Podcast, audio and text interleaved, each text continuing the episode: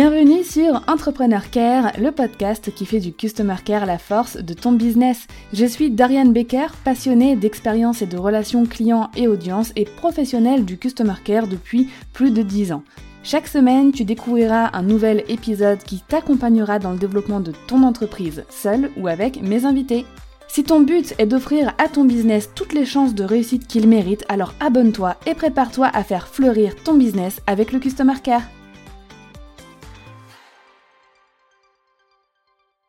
Inbound marketing, stratégie de contenu, nurturing, content marketing.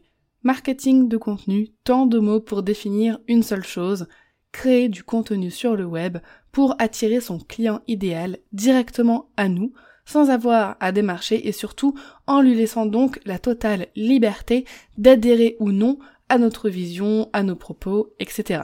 J'ai déjà parlé plusieurs fois de stratégie de contenu dans mon podcast parce que c'est une stratégie marketing 100% customer care friendly.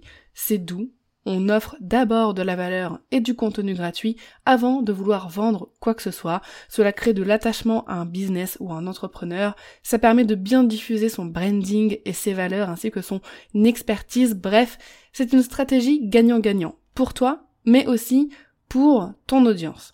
Ce qui est magnifique aussi, c'est qu'on peut créer un tas de contenus différents selon ce qu'on aime comme support, un podcast, une chaîne YouTube avec des vidéos, des articles de blog, des posts, des stories, des reels euh, sur les réseaux sociaux, etc.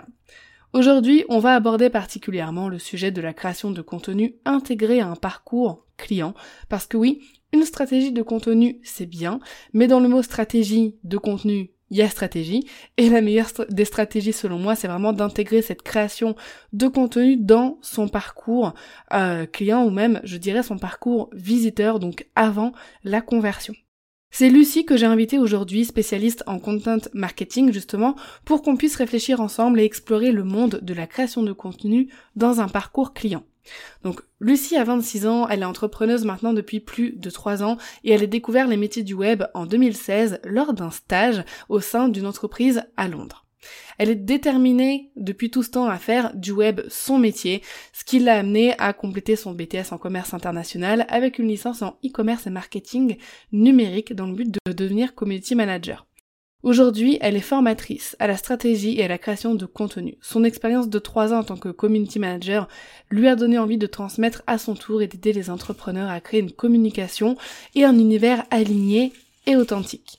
Je te laisse rejoindre ma conversation avec Lucie pour découvrir comment tu vas pouvoir intégrer ta stratégie de contenu à ton parcours client. Bienvenue Lucie sur le podcast Entrepreneur Care. Comment tu vas? Bah merci, ça va et toi, Dorian Ça va, super. Je suis super contente de, de, de, te retrouver, d'avoir cet échange aujourd'hui autour de la création de, contenu. Avant que j'attaque avec mes questions, parce que forcément, j'en ai beaucoup pour toi, euh, spécialiste de, euh, de stratégie de contenu pour euh, bah, promouvoir son business, etc. Avant ça, j'ai un petit jeu. C'était pas. Ah.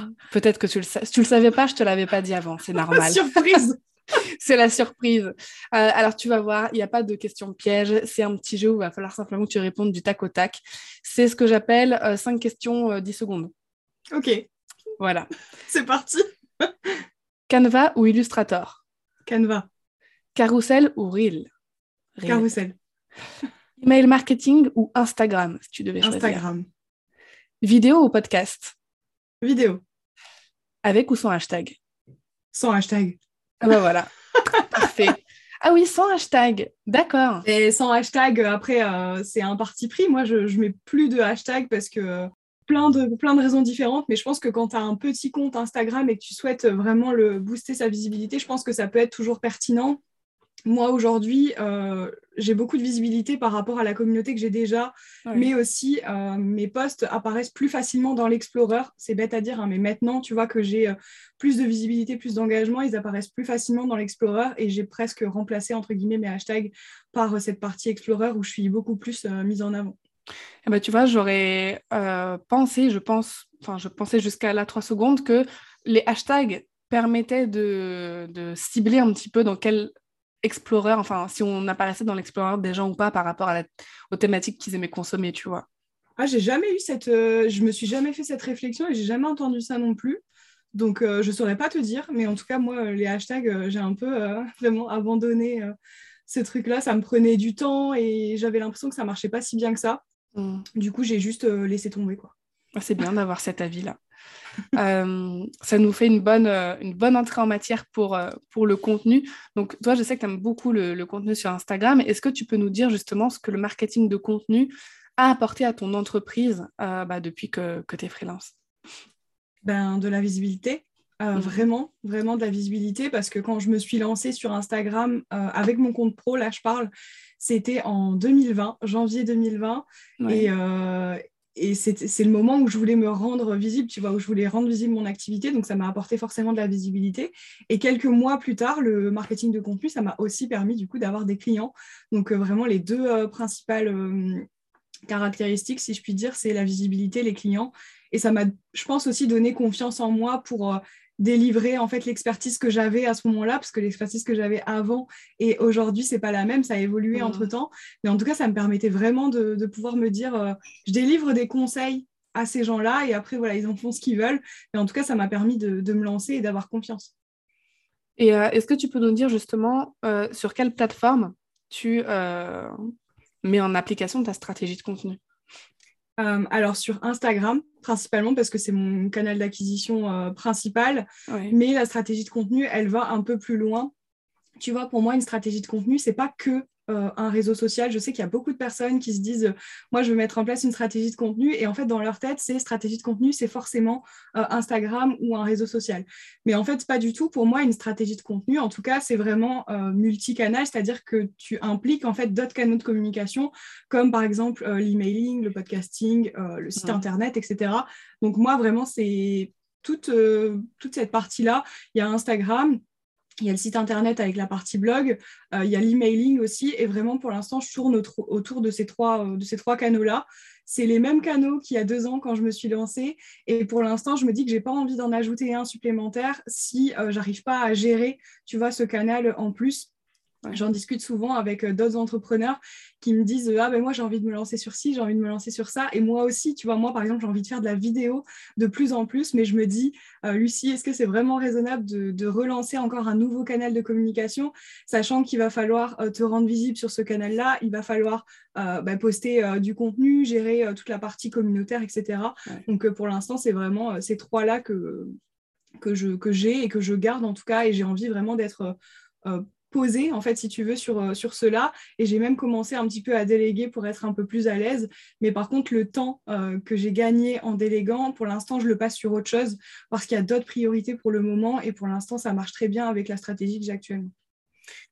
Euh, justement, à force d'utiliser cette stratégie de contenu, parce que là, ça fait bah, deux ans maintenant que tu l'utilises pour ton activité, est-ce que tu as remarqué qu'il y avait des contenus par rapport à ce que tu utilises qui marchaient plus que d'autres? Bah, sur Instagram, moi dans mon cas, c'est les contenus éducatifs, euh, les contenus qui vont venir euh, apporter en fait de l'information, expliquer une notion, euh, donner un tutoriel, tu vois vraiment où l'utilisateur il a quelque chose en fait à la fin, où il part pas comme ça en se disant bon bah ok, je savais déjà, vraiment c'est quelque chose avec lequel il part à la fin et qui est actionnable en fait tout de suite. Chez moi, les contenus éducatifs, ça marche super bien. Euh, et après, si je parle de façon un peu plus globale, euh, toutes les nouveautés en fait qui sont lancées, euh, je vois souvent des gens aussi qui disent ah ouais mais l'algorithme il est en ma défaveur etc. clairement c'est faux. Enfin si Instagram lance des nouvelles choses par exemple, c'est forcément qu'il y a un intérêt en fait pour les utilisateurs derrière. Et généralement quand il y a une nouveauté qui est lancée, bah forcément ils essayent de le mettre en avant à fond.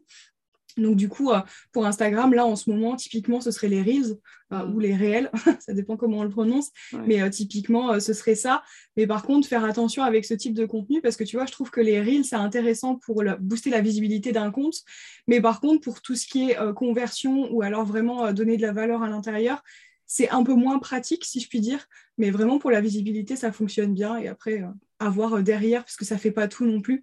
Si tu fais qu'une stratégie de Reels sur Instagram, ben, ça risque de pas forcément avoir l'effet escompté parce qu'il faut aussi derrière qu'il y ait euh, d'autres contenus qui sont beaucoup plus pertinents, beaucoup plus euh, qualitatifs, qui viennent en fait rajouter à cette stratégie euh, de, la cohérence en fait dans tout ce que tu fais. Quoi.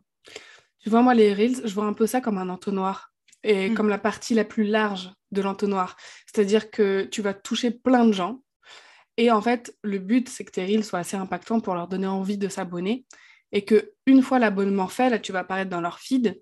Et là, par contre, il faut les, nourrir, entre guillemets, euh, de contenu beaucoup plus, euh, comme tu le disais, beaucoup plus poussé, etc., pour euh, resserrer un peu l'entonnoir sur ce que tu fais.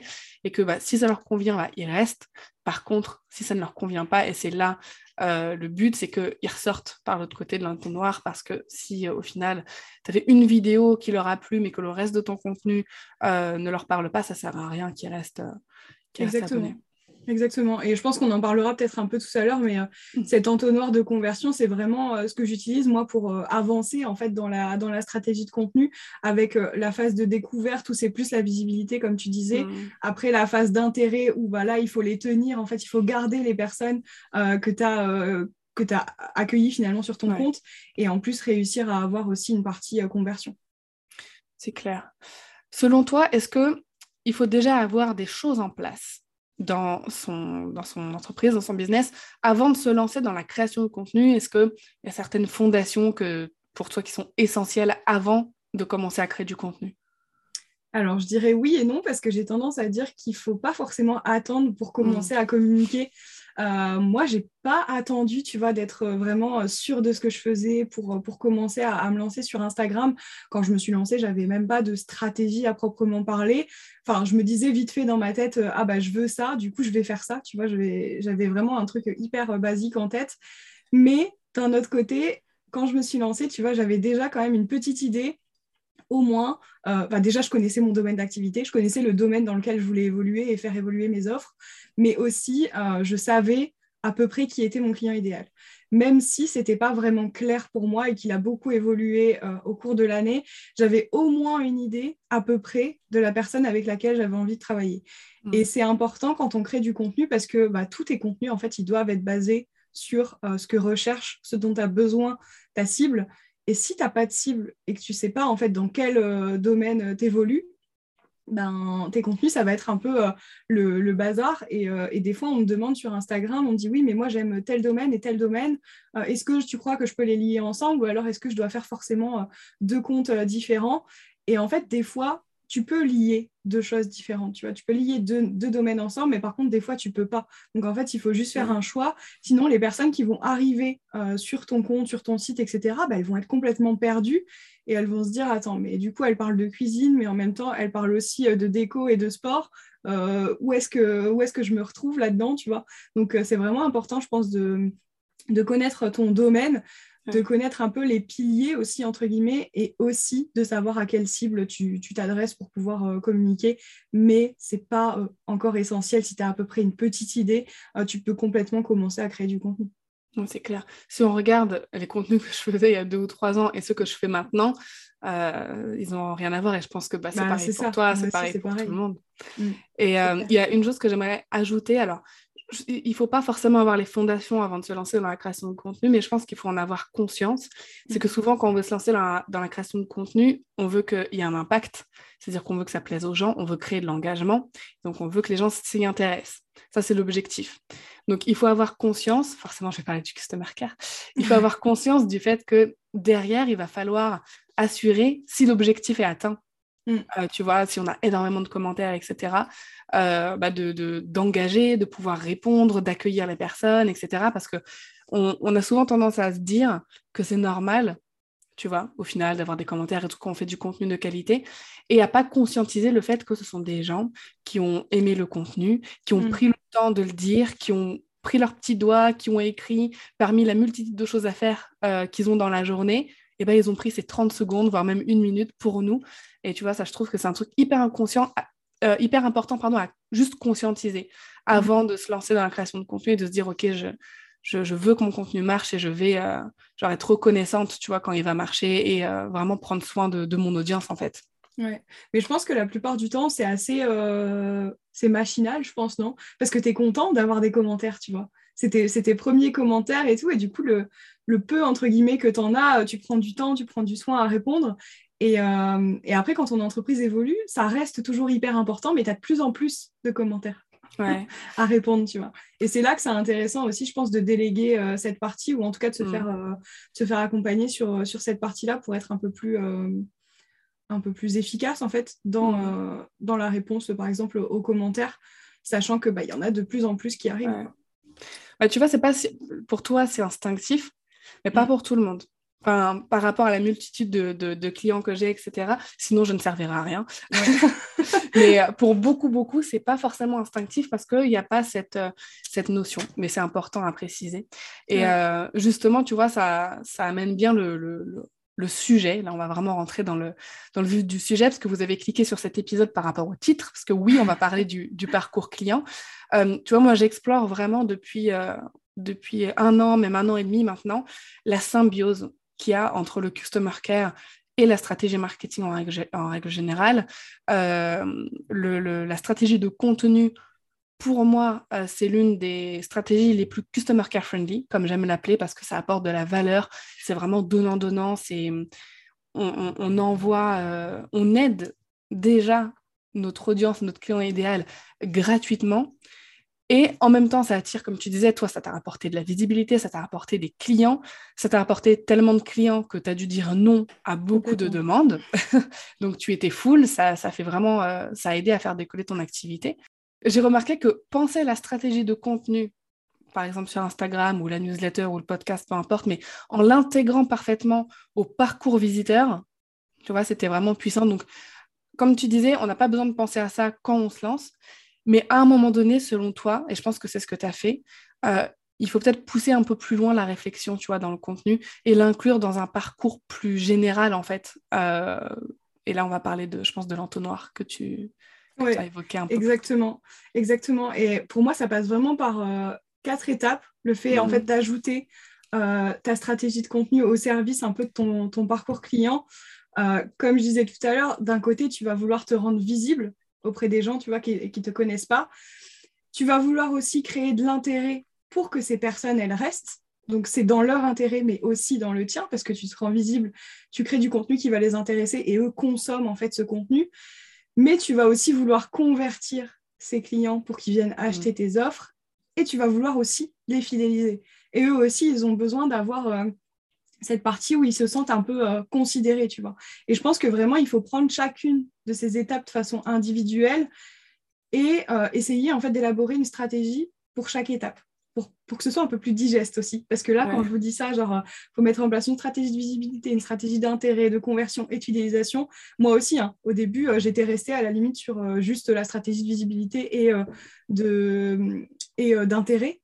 Mais en fait, il y a beaucoup plus que ça. Et la suite, c'est la conversion et c'est la, fidélisation, pardon. Donc, du coup, se dire, OK, je veux me rendre visible, qu'est-ce que je fais? OK, je veux créer de l'intérêt, qu'est-ce que je fais? Et dans l'intérêt, dans la phase d'intérêt, cette deuxième phase où les gens sont là, il va falloir en fait leur donner du contenu à consommer pour qu'ils puissent se dire, OK, je suis au bon endroit. Euh, elle a validé un peu euh, l'intérêt que j'avais euh, émis, tu vois, en, en premier lieu. Et ces quatre étapes en soi, toutes, elles demandent genre un travail vraiment monstre, autant de réflexion que de mise en place.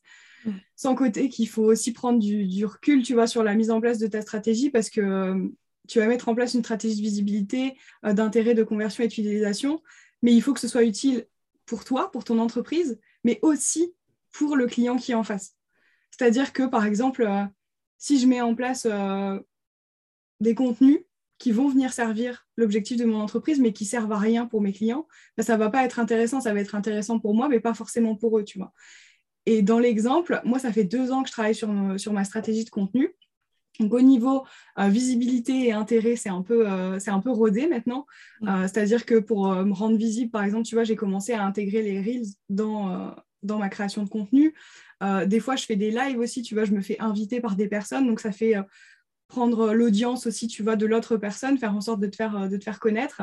Mais, et j'en ai parlé il n'y a pas très longtemps dans une masterclass que j'ai donnée euh, en live, il y a une chose aujourd'hui que j'avais implémentée dans ma stratégie de contenu qui ne fonctionne pas dans les deux sens. C'est-à-dire que ça fonctionne pour mon client. Lui, il en tire du bénéfice parce que c'est une ressource gratuite. Tu vois, la, stratégie que j'ai mis en place, c'était pour le lancement en fait euh, de ma formation créée et impactée. Mm. J'avais décidé en fait de mettre en place une mini formation gratuite pendant cinq jours.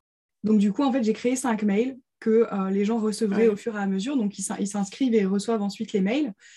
Euh, cette mini formation, elle a été téléchargée par 620, 630 personnes, un truc comme ça. Donc je me suis dit waouh, incroyable, tu vois, quand même. Je me suis dit, c'est vraiment, c'est vraiment pas mal. Mais après, je suis allée creuser un petit peu pour voir si c'était aussi intéressant pour moi, parce que j'avais des super retours. Euh, les, gens étaient hyper, euh, hyper contents. Et je suis allée creuser pour voir combien de personnes avaient rejoint ma formation suite à cette mini-formation. Tu as pu calculer le taux de conversion, c'est ça? C'est ça, voilà, c'est ça. Et le résultat, ça a été trois personnes ont rejoint ma formation suite à la mini-formation. Et c'est là où c'est hyper important aussi d'analyser un petit peu si c'est bénéfique autant pour toi que pour ton mmh. client. Parce qu'aujourd'hui, je me retrouve face à une stratégie, en fait, à l'intérieur de, ma stratégie globale, qui ne fonctionne pas pour moi. Ouais. Et tu vois, même si ça apporte beaucoup de valeur aux personnes qui sont là, c'est un fait. Moi, ça ne m'apporte pas suffisamment, ou en tout cas par rapport à, l'énergie que j'ai mis là-dedans et par rapport au, contenu qui est dans cette mini-formation, ça ne fonctionne pas. ça n'a pas fonctionné en termes de conversion monétaire, mais ça. a fonctionné en termes de conversion tout de même pour la liste email. Tu as, Exactement. bien oui. ta liste email par contre. après, c'est peut-être des personnes qui n'ont pas investi. Il y a un truc que j'ai appris aussi par rapport au contenu, c'est que parfois on a l'impression qu'un contenu ne marche pas, alors qu'en fait, c'est juste qu'il ne marche pas maintenant. Oui tu vois. Parce qu'avec euh, cette mini-formation, tu as peut-être touché plein de personnes qui ne te connaissaient pas, donc qui avaient d'abord besoin d'impression. Et c'est là que, tu vois, on va en parler aussi juste après, que le parcours client, moi j'ai remarqué en fait qu'il fallait que je sois patiente.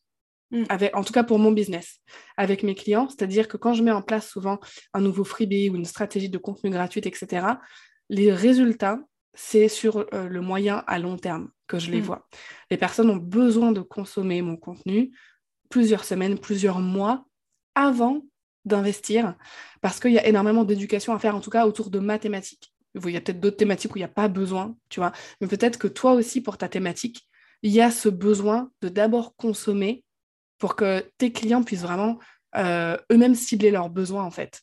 Tu vois non, mais je suis, je suis complètement d'accord et, euh, et j'en suis, euh, j'en suis consciente que, de ça. Et tu vois, cette mini-formation, elle tourne depuis six mois. Et là, on est arrivé à un moment où je dois en faire le, bilan, tu vois. Hmm. Donc, j'ai fait un premier euh, bilan comme ça d'analyse pour voir euh, combien de personnes j'avais converties. Et aujourd'hui, en fait, l'objectif dans ma stratégie, ça va être de me poser et de me dire qu'est-ce que je fais? Qu'est-ce que j'en fais? Est-ce que je laisse encore le truc euh, tourner hmm. pendant, je sais pas, trois mois, six mois, un an, etc. Et je refais une analyse à ce moment-là Ou alors, est-ce que je viens modifier euh, cette mini-formation pour euh, essayer de faire en sorte que ça colle? Est-ce que je la promeux d'une façon différente, tu vois? Donc, c'est important, je pense, de, prendre en compte aussi ça, parce que moi, je suis partisane du... Euh, du comment dire, je, donne beaucoup, tu vois, dans mes contenus.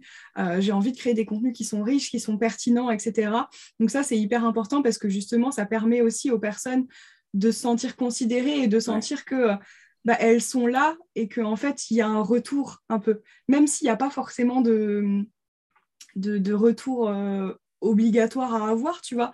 Mais je pars du principe que si on donne, on accepte aussi plus facilement, je pense, de recevoir. Et ça, la plupart des personnes en sont, en sont conscientes euh, dans les contenus, que ce soit dans les miens ou dans ceux euh, d'autres entrepreneurs. Ils savent qu'ils peuvent, peuvent compter sur nous, tu vois. Et ça, c'est vraiment un truc, je trouve, assez fort parce que ça participe aussi à, à, la proximité et à la confiance qu'ils peuvent, euh, peuvent avoir en nous. Et c'est tout l'intérêt d'une stratégie de contenu. Tu crées du contenu en fait qui est suffisamment riche, suffisamment pertinent et suffisamment ciblé pour pouvoir faire en sorte que la personne elle te fasse confiance. Mais tu le fais pas forcément dans l'intérêt de te dire euh, bon vas-y je vais leur balancer euh, du super contenu comme ça ils vont perdre confiance et comme ça ils vont aller acheter mon truc. Tu vois, c'est vraiment il faut le faire en conscience en se disant bah j'ai envie d'aider en fait ces personnes là et mon contenu gratuit, il est là pour ça. Par contre, si tu veux aller beaucoup plus loin, si tu veux être pris par la main, si tu veux avoir une méthode, etc., forcément, on va passer sur du contenu payant. Et on va passer sur du contenu payant aussi parce que le temps qu'on y passe, c'est pas la même chose. Certes, on peut déjà passer beaucoup de temps sur du contenu gratuit. Moi, c'est mon cas jusqu'à ce que j'ai délégué là cette année. Mais c'était mon cas, je passais énormément de temps sur mon contenu gratuit.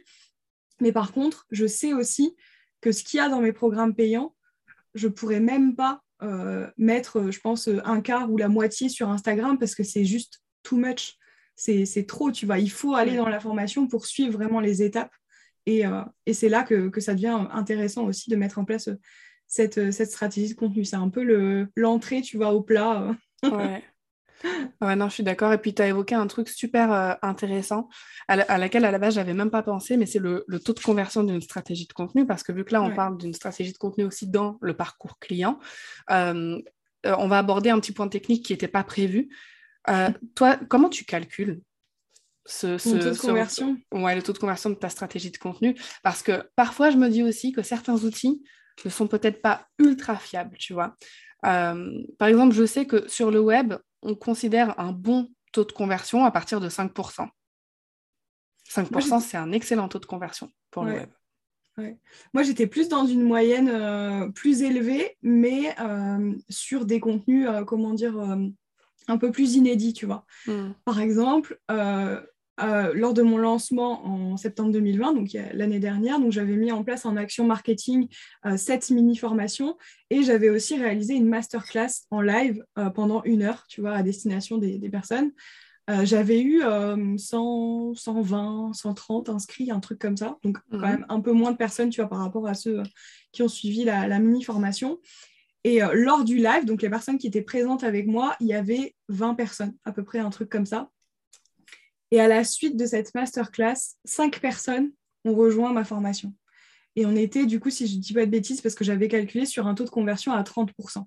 Et hmm. c'est comme ça, en fait, que j'ai pris du recul et je me suis dit, mais en fait, j'ai passé euh, deux semaines à créer cette mini-formation-là, qui m'a pris un temps fou et beaucoup d'énergie. Euh, je n'ai pas converti beaucoup, j'ai même pas converti à 1%, je crois. Bah non, pas du tout même.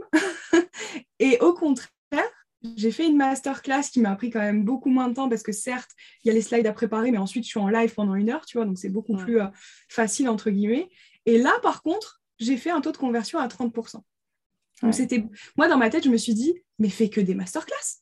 Tu vois, c'était beaucoup plus. Les masterclass, c'est, réputé pour euh, C'est réputé et je pense que c'est puissant si tu t'y prends bien et, euh, et, si tu arrives à transmettre ce que tu as envie de transmettre là sur, sur le moment.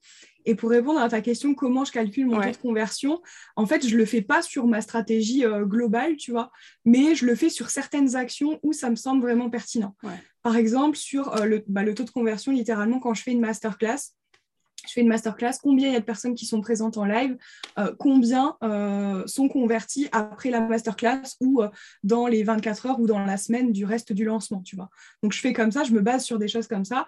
Pour la mini-formation, c'est pareil, j'avais calculé combien de personnes ont rejoint la mini-formation et en parallèle, combien ont rejoint. Donc ça me fait 3 personnes sur 620. J'ai failli faire une syncope en voyant ça. Mais, euh, mais c'est comme ça en fait que, que, je calcule certains taux. Donc c'est vraiment sur des actions marketing qui sont beaucoup plus précises et euh, sur lesquelles j'ai besoin d'avoir un retour. Parce qu'au quotidien, tu vois, sur, sur du contenu, par exemple sur Instagram, c'est impossible de savoir combien de personnes je convertis parce qu'il y a des personnes qui, euh, qui, qui, vont me parler, tu vois, qui vont me découvrir, qui vont venir me parler et acheter mon produit la même journée, alors qu'à côté de ça, il y a d'autres personnes qui me connaissent depuis six mois et qui vont attendre encore six mois pour acheter une de mes offres. Et c'est complètement OK, mais je ne peux pas mesurer ça, tu vois.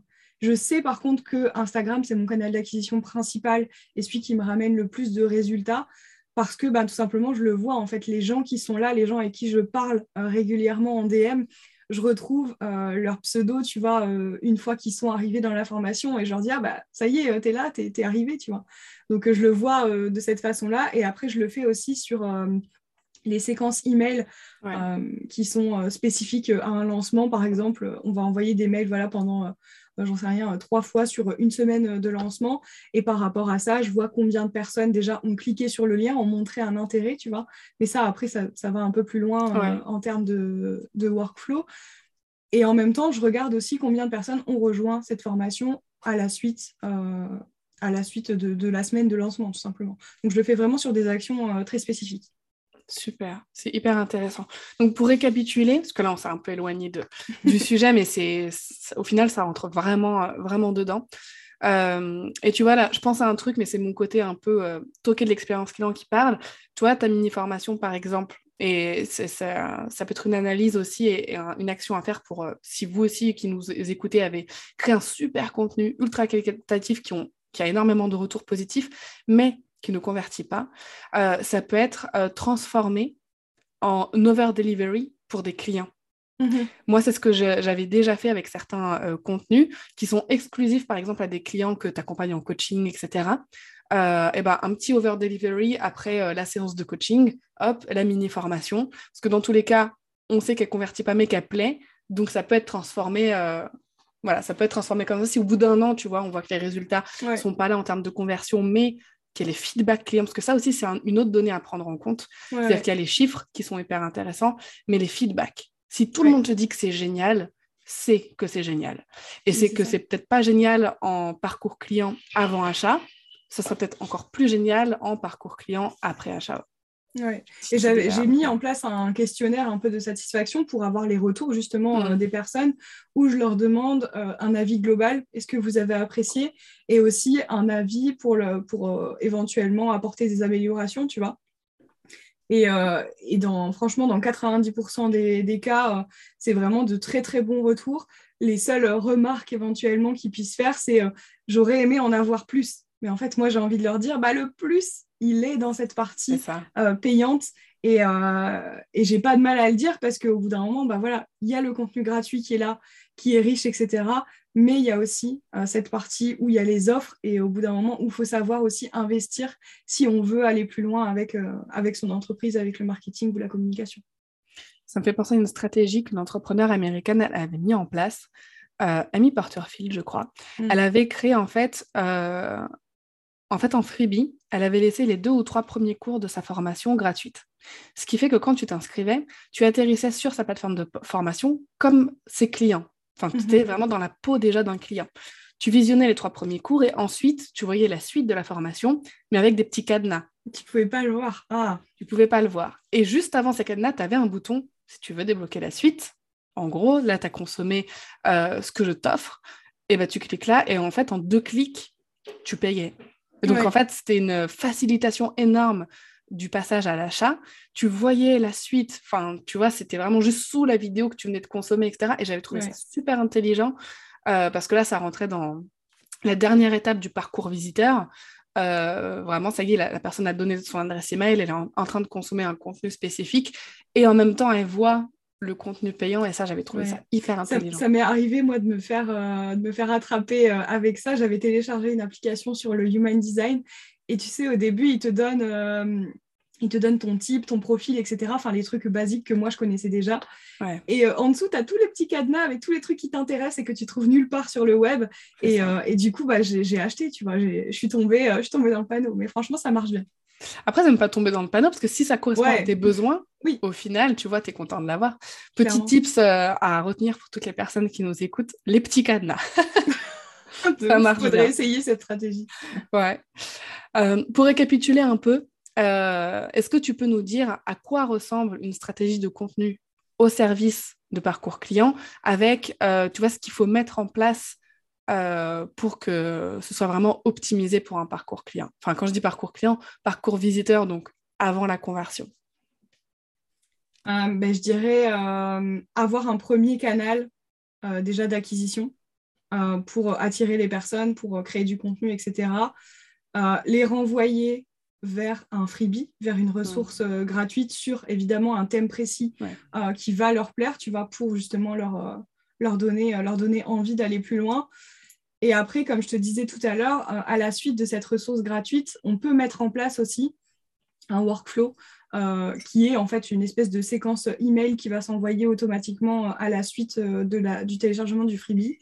Et en fait, ce qui est intéressant avec les workflows, c'est qu'il y a une manière simple et une manière beaucoup plus complexe d'en faire.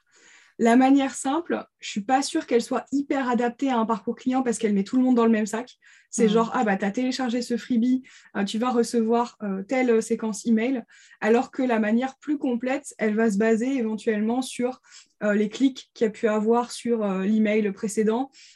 ça peut se baser aussi sur ouais, le, comportement, tu vois, en général, que, le, que la personne a eu lorsqu'elle a téléchargé ce truc.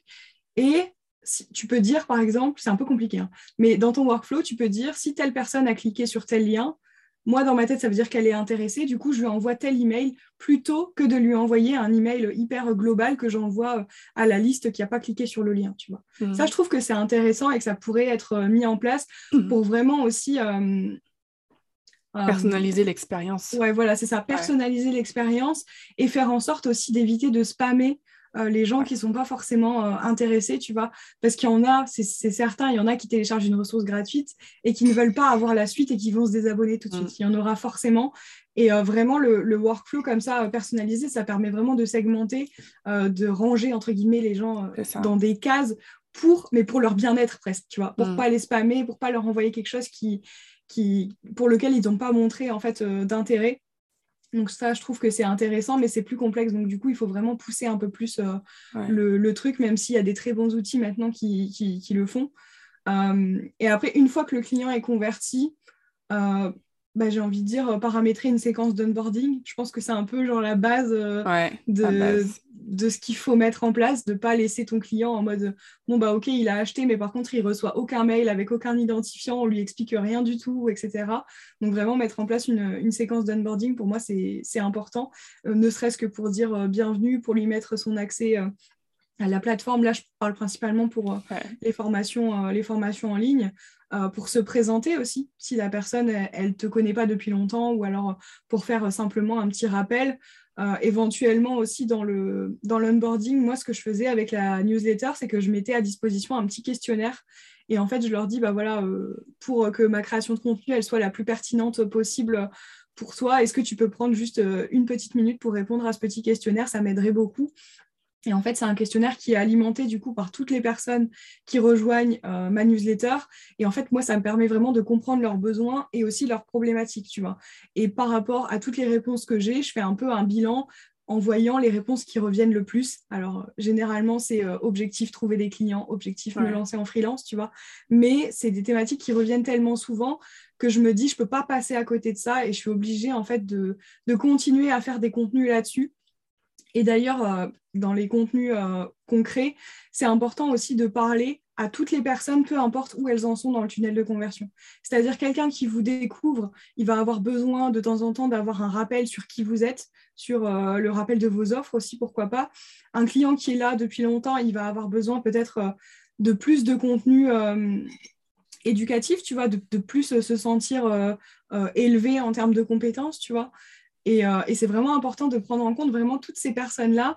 Et j'irai même plus loin en disant ça, de prendre en compte aussi la, un peu la mémoire de chacun. Parce que des fois, j'ai des gens qui me disent euh, Ah ouais, mais moi, j'aime pas, euh, j'aime pas trop écrire. Donc, du coup, je fais des super carousels. Mais par contre, j'écris trois lignes et je balance ça sur, sur Instagram.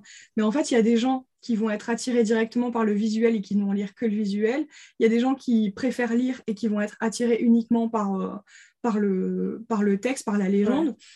Il y a des gens qui vont préférer l'audio et euh, par exemple si tu fais la promotion d'un podcast, qui vont aller écouter le podcast plutôt que lire ton post. Enfin vraiment, faut essayer de. C'est un travail assez. Euh, euh, c'est un travail de gymnastique un peu du cerveau pour essayer de coordonner tous les contenus ensemble. Mais si vraiment on veut essayer en tout cas de faire plaisir à chacun, je trouve que c'est important aussi de travailler, de travailler sur ça. Et, et, ensuite, une fois que notre client il est converti, qu'il a reçu son, son petit mail d'onboarding, qu'il est là, euh, bah, il y a une partie aussi un peu fidélisation. dont on parlera aussi euh, certainement euh, après. Moi, c'est la grosse partie, par exemple, sur laquelle je dois travailler parce que, comme je te disais, j'avance petit à petit dans mon tunnel de conversion. J'essaye de vraiment de faire le maximum de choses. Et la partie fidélisation, pour l'instant, c'est encore en... Je mets des choses en place, mais j'ai encore besoin, je sens, de venir compléter un petit peu, un petit peu tout ça. Donc, mais l'important, c'est vraiment d'offrir, comme tu disais, une belle expérience aux clients que ce soit vraiment de l'étape numéro une où il nous découvre à euh, l'étape finale où euh, il est là dans la formation et il a besoin en fait qu'on continue presque à le chouchouter et à s'occuper de lui. Ouais. Et tu vois, j'ai envie de rebondir sur deux trucs, parce que là, tu as soulevé un, point hyper important que je ne pensais pas aborder, tu vois, dans ce sujet, enfin dans, dans cet épisode. C'est la journée. mais au final, qui, est, qui, qui vraiment correspond, c'est que là, tu as clairement parlé du futur, de l'expérience utilisateur dans le digital. Euh, dans le sens où jusqu'à maintenant, on s'intéressait beaucoup, enfin jusqu'à pas longtemps, on s'intéressait beaucoup à la personnalisation de l'expérience client après achat et moins à la personnalisation de l'expérience visiteur ou de l'expérience prospect, alors que clairement, euh, avec tout ce qui est segmentation de mailing list, maintenant tous les outils d'automatisation, les workflows, comme tu disais, qu'on peut mettre en place, on peut encore plus personnaliser et les contenus qu'on va envoyer, comme tu dis, surtout par email, c'est quasiment impossible à faire sur Instagram parce que bah, tout le monde consomme au même endroit mm. sur une plateforme générale le contenu, mais un email, c'est une personne qui le reçoit. Nous, on l'envoie à 10 000 personnes pour nous, mais il y a une personne qui le reçoit euh, et on a la possibilité de faire beaucoup, beaucoup de personnalisation, comme tu dis. Mhm. Moi, ça m'est déjà arrivé de le faire euh, régulièrement, surtout pour la vente de produits, où selon euh, les segments des personnes dans, ma liste email, je n'envoyais pas le même email, mhm. même si la finalité était la promotion du même produit. Tu vois Parce que je m'adaptais. Il y avait des personnes qui étaient là depuis très longtemps donc qui connaissaient déjà mes offres, etc. Des personnes qui étaient depuis pas longtemps, donc à, qui l'email devait être beaucoup plus éducatif et peut-être un peu moins euh, familier, alors qu'avec des personnes que je connais depuis longtemps, avec qui j'échange régulièrement, je m'adresse à elles, pas comme à des amis, mais presque, tu vois. Mhm. Euh, chose qui peut heurter une audience froide par exemple. Oui, clairement. La plupart du temps. Donc là, c'est vraiment le futur pour l'acquisition euh, de nouveaux clients, c'est de personnaliser au maximum l'expérience par les contenus. Et ça, c'est génial et ça mériterait limite un épisode à part pour parler parce qu'il y a beaucoup de techniques à mettre en place. Euh, moi, je sais que je touche pas à la technique maintenant. J'ai quelqu'un, heureusement, mon bras droit qui fait ça pour moi, qui, elle, adore ça. Donc, on se complète beaucoup là-dessus et je sais que toute seule, par exemple, j'aurais pas pu le faire. Donc, mm. ça nécessite aussi peut-être de réfléchir sur l'évolution euh, qu'on veut euh, donner à son entreprise parce que quand on commence à vouloir pousser à ce point-là les stratégies, comme toi, tu l'as fait aussi, maintenant, tu as délégué certaines choses dans ton entreprise, je pense que deux cerveaux, voire trois ou plus parfois, c'est nécessaire pour remettre en place ce genre de choses. Je, valide clairement. Et euh, aujourd'hui, les personnes qui travaillent avec moi, notamment euh, Alexandra, qui est euh, la partie assistana, tu vois, des fois, elle connaît des outils euh, que moi je connais pas. Et genre je lui dis ouais, j'aimerais bien faire ça mais je sais pas comment on fait. Elle me dit ah mais si tu fais ça tu fais ça et tout. Et je suis là en mode bon bah ok. Bon bah vas-y je te mm. laisse faire. Et c'est hyper intéressant aussi d'avoir quelqu'un c'est vrai autour de toi qui peut gérer cette, euh, cette, technique. Et la, technique c'est un truc compliqué mais en même temps tellement utile et en même temps tellement difficile à euh, comprendre et à implémenter tu vois. Et bah, ouais, mais encore, ça dépend pour qui. Tu vois, c'est là que tu vois chacun sa zone de génie. Genre, il y a des personnes pour qui la technique, c'est hyper facile, easy, c'est leur passion, euh, elles font ça en, deux claquements de doigts. Par contre, tout ce qui va être créatif, ouais. tu vois, c'est, pour elles, ça va pas être, euh, c'est, pas leur truc, c'est pas leur zone de génie. Euh, bon, on arrive à la fin de notre épisode, mais effectivement, je vais, on va rapidement reparler de l'expérience bah, client là pour le coup. Donc, qu'est-ce qui se passe une fois que la personne a acheté? Parce que on connaît maintenant un petit peu tous les contenus différents qu'on peut proposer en acquisition de clients, donc en, vraiment en content euh, marketing. Donc, on a les podcasts, les articles de blog, les contenus sur les réseaux sociaux, euh, les newsletters, etc. Euh, quel type de contenu, parce que là, tu nous as parlé des emails, mais euh, il y a peut-être autre chose qu'on peut mettre en place en termes de contenu pour justement agrémenter l'expérience euh, client, que ce soit la phase d'onboarding où on va accompagner la personne à comprendre un petit peu le produit, à bien l'utiliser, la phase de suivi et de fidélisation aussi, tu vois. Alors moi, tu vois, c'est un truc pour l'instant, euh, cette phase justement de fidélisation, où moi, je suis encore en train de travailler dessus. Mais par exemple, là, je te donne un exemple avec le programme que je suis en train de lancer, le Content Manager Programme. J'essaye de, faire en sorte vraiment que les élèves, elles se sentent considérées. Et par exemple, j'ai j'ai mis en place en fait un système de, goodies où euh, avant qu'on débute, euh, bah, débute ensemble, tu vois, genre elles sont déjà passées en mode cliente, elles ont déjà euh, acheté. Et moi, en fait, je compte leur envoyer, tu vois, un petit, une petite enveloppe avec à l'intérieur un petit, euh, un petit carnet, une petite carte personnalisée avec euh, bonjour, euh, avec son prénom, bienvenue, etc. Tu vois, donc ça, Vraiment, c'est des trucs que j'ai ajoutés comme ça au fur et à mesure et que je ne faisais pas du tout avant parce que je me disais, ben, je sais pas, ça sert à rien et tout. Tu vois, vraiment, j'avais cette pensée en mode, bah, ça sert à rien, mais en fait, ça les fait patienter aussi en même temps parce que là, pour l'instant, elles ont acheté, mais on commence que dans une semaine et demie, voire deux semaines, tu vois. Donc, c'est important aussi, je pense, de, garder euh, ce contact, même si la formation, elle n'a pas encore commencé. Et euh, elles ont aussi l'accès à la communauté privée sur lequel, par exemple, il y a aussi euh, les anciennes élèves de la formation. Donc, tout le monde est là un peu pour se présenter. Tu vois, c'est un peu le, début en mode on se découvre un petit peu, on découvre ce à quoi on va avoir droit. Et après, d'autres choses aussi que je mets en place pour cette partie un peu fidélisation. Euh, enfin en tout cas fidélisation, moi je vois plutôt le truc en mode euh, j'ai envie qu'elles se sentent euh, bien en fait là où elles sont. J'ai envie qu'elles se sentent vraiment considérées, tu vois, et pas en mode genre, bah, t'as acheté, c'est bon, maintenant, euh, je te lâche euh, complètement et, et, je veux plus euh, entendre parler de toi, pas du tout. là, je suis en train de mettre en place, par exemple, des masterclass experts au sein de la formation Créer et Impacter. Donc, c'est-à-dire que bah, j'ai des prestataires, en fait, qui viennent et qui donnent des masterclass préenregistré. Et en fait, ça permet aux élèves de continuer à gagner en compétences sans forcément avoir euh, un suivi euh, derrière de moi qui leur court après en mode est-ce que tu as fait tous tes modules Tu vois, c'est vraiment, elles sont libres, mais en même temps, il y a toujours du contenu qui leur est donné pour euh, bah, qu'elles puissent continuer à se former. Après, certains vont vouloir le faire, certains vont pas vouloir le faire, tu vois. Ça va dépendre, c'est au bon vouloir de chacun. Et je suis en train de faire la même chose dans le Content Manager Programme étant donné que c'est un programme qui forme en fait à un métier, euh, j'aime bien faire intervenir de temps en temps des experts qui vont venir euh, nous parler soit de leur métier, soit de l'expérience euh, en, tant que, en tant que prospect qui a eu recours mmh. à de la délégation de stratégie de contenu. Donc vraiment, il y a ce petit rendez-vous-là mensuel qui commence, qui commence à, se, à se créer. Et c'est intéressant aussi, et les filles me le disent, d'avoir en fait, même si elles ont terminé la formation, elles savent qu'elles ont toujours ces ressources euh, à proximité auxquelles elles peuvent se rattacher et elles peuvent y participer quand euh, le sujet les intéresse, ne pas y participer si le sujet ne les intéresse pas, etc. Donc elles sont vraiment un peu euh, autonomes par rapport à ça. Et après, éventuellement, autre chose, par exemple, que je suis en train de faire, tu vois, en ce moment, c'est changer de plateforme de formation. Mmh. Parce que avant, j'étais sur, sur Podia. Et alors, Podia, c'est super quand tu débutes et je pense quand tu as une formation où il n'y a pas énormément de contenu à l'intérieur, euh, c'est suffisamment clair. Mais là, dans mes programmes, il commence à y avoir beaucoup de contenu euh, avec euh, les replays des, des, coachings, avec les masterclass experts, etc. Et je trouvais que ça faisait un peu fouillis. Et je me suis dit, autant investir dans un outil où ça va être beaucoup plus clair en fait pour les personnes qui, qui sont dans le programme. Elles vont avoir, je pense, de plus de facilité en tout cas à naviguer, à retrouver les informations du coup, j'ai mis en place ce changement un peu euh, de plateforme là que je suis en train de faire, mais encore une fois, ça demande beaucoup de travail en, backstage. Et comme quoi, tu vois, euh, c'est important pour moi parce que changer de plateforme, ça me coûte plus que euh, je n'en gagne presque. Parce que ça me coûte de l'argent en plus mensuellement parce que c'est un outil qui coûte beaucoup plus cher. Ça me coûte aussi beaucoup de temps parce qu'il faut faire toute la mise en place, il faut recréer les automatisations, etc. Mais euh, ça reste pour moi dans cette partie fidélisation parce que j'ai envie en fait qu'elles se sentent bien là-dedans, qu'elles réussissent à naviguer plus facilement, que ce soit en, tout cas beaucoup plus, euh, beaucoup plus facile. Et je suis persuadée aussi que sur le long terme, ça fera son petit, euh, ça fera son petit effet.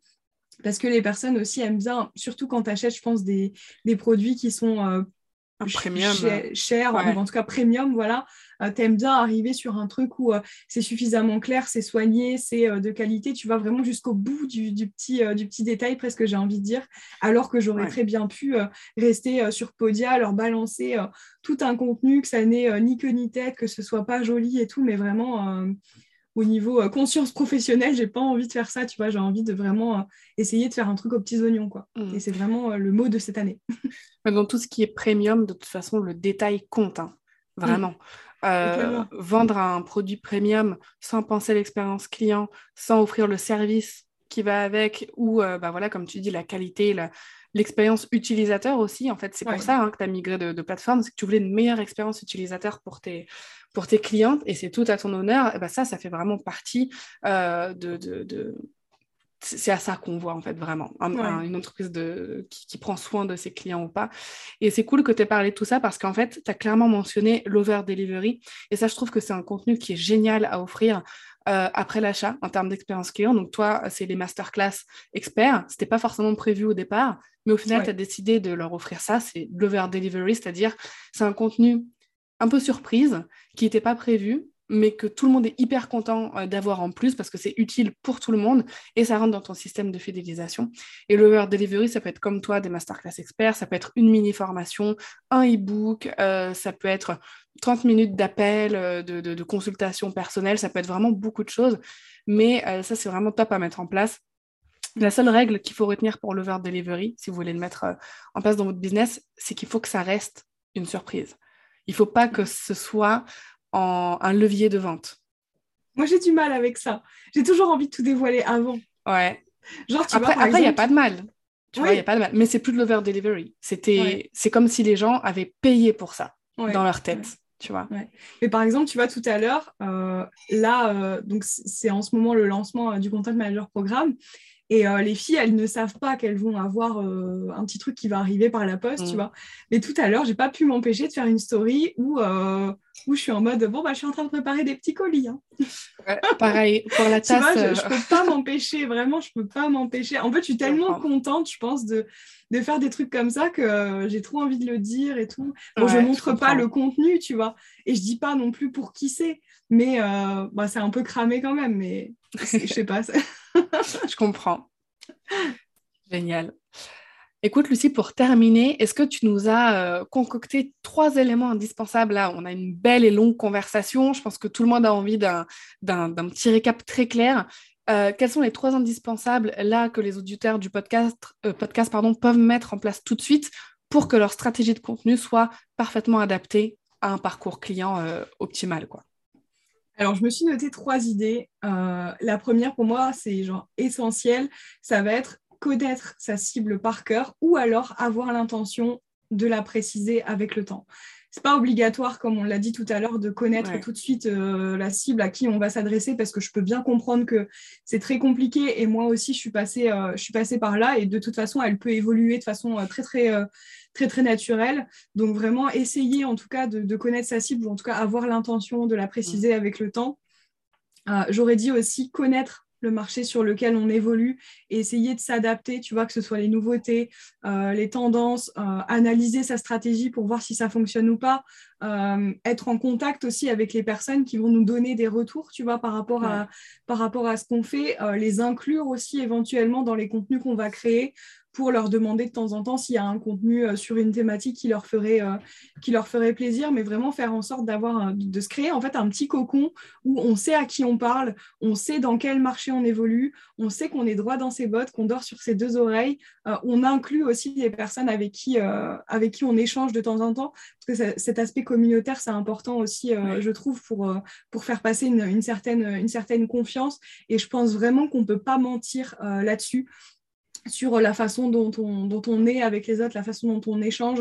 Euh, on peut clairement pas mentir, c'est naturel, je pense, d'être euh, ou de ne pas être, en tout cas, euh, avenant et, bienveillant, tu vois, dans, dans ce qu'on partage. Et ensuite, en dernier, alors c'est peut-être pas le plus attendu, mais je me suis notée de s'entourer, si c'est possible parce que la stratégie de contenu, notamment multicanal dont on a parlé un peu aujourd'hui, ça inclut quand même beaucoup, beaucoup, beaucoup de choses, autant mm. dans la réflexion que dans la mise en place.